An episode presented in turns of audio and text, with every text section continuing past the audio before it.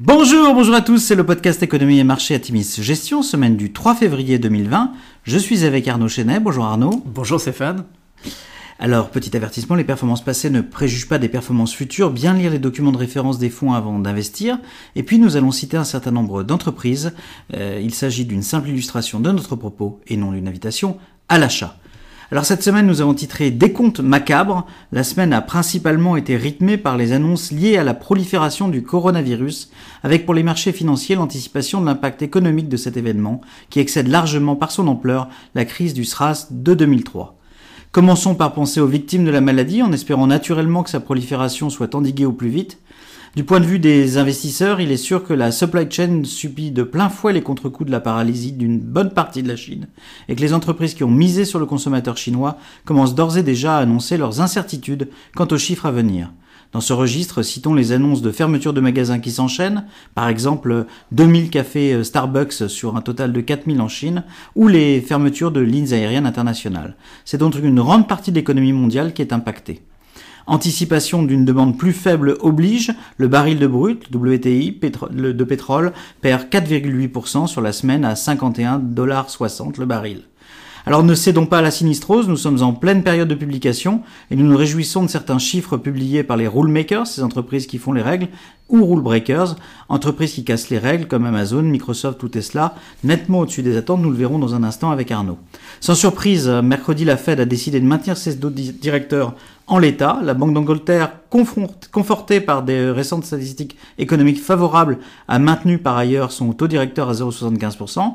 Le Brexit, c'était du reste vendredi. Il reste jusqu'au 31 décembre 2020 à l'Union européenne et le Royaume-Uni pour s'entendre sur leurs futures relations post-divorce. La négociation s'annonce musclée et les milieux d'affaires du Royaume-Uni restent prudents du côté français, on se réjouit d'avoir battu l'Angleterre euh, au tournoi destination. C'est un bon début de négociation, on dira. Alors sur la semaine, c'est une semaine difficile. Un peu de légèreté fait du bien dans ces semaines difficiles.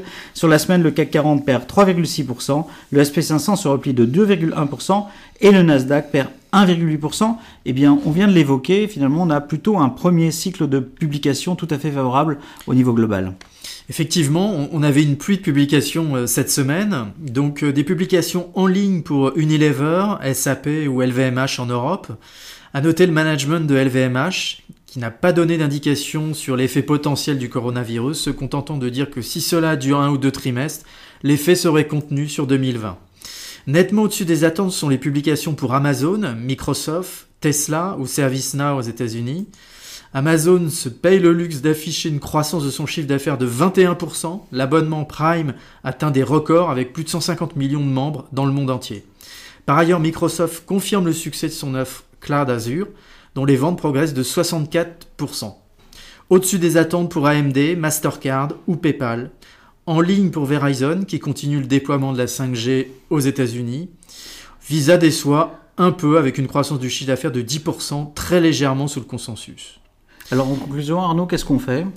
Ne pas céder à la panique sera notre mantra pour les prochains jours. Euh, le trimestre à venir va être particulièrement difficile pour certains secteurs que nous portons en portefeuille, comme le luxe, les fabricants de composants électroniques et les industriels. La réouverture calamiteuse des bourses chinoises ce matin, Shanghai à moins 7,72%, s'inscrit dans un contexte particulier après une longue fermeture liée au Nouvel An.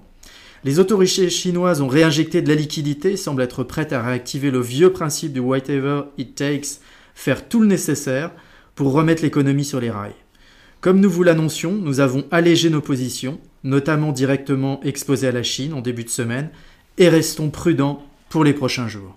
Alors même s'il nous semble très tôt pour annoncer des lendemains qui chantent, nous ne devons pas oublier que le marché rebondira très fortement lors de l'annonce du ralentissement du nombre de personnes infectées. Il faudra alors être investi et surtout être extrêmement réactif. Nous vous souhaitons une excellente semaine à tous. Très bonne semaine.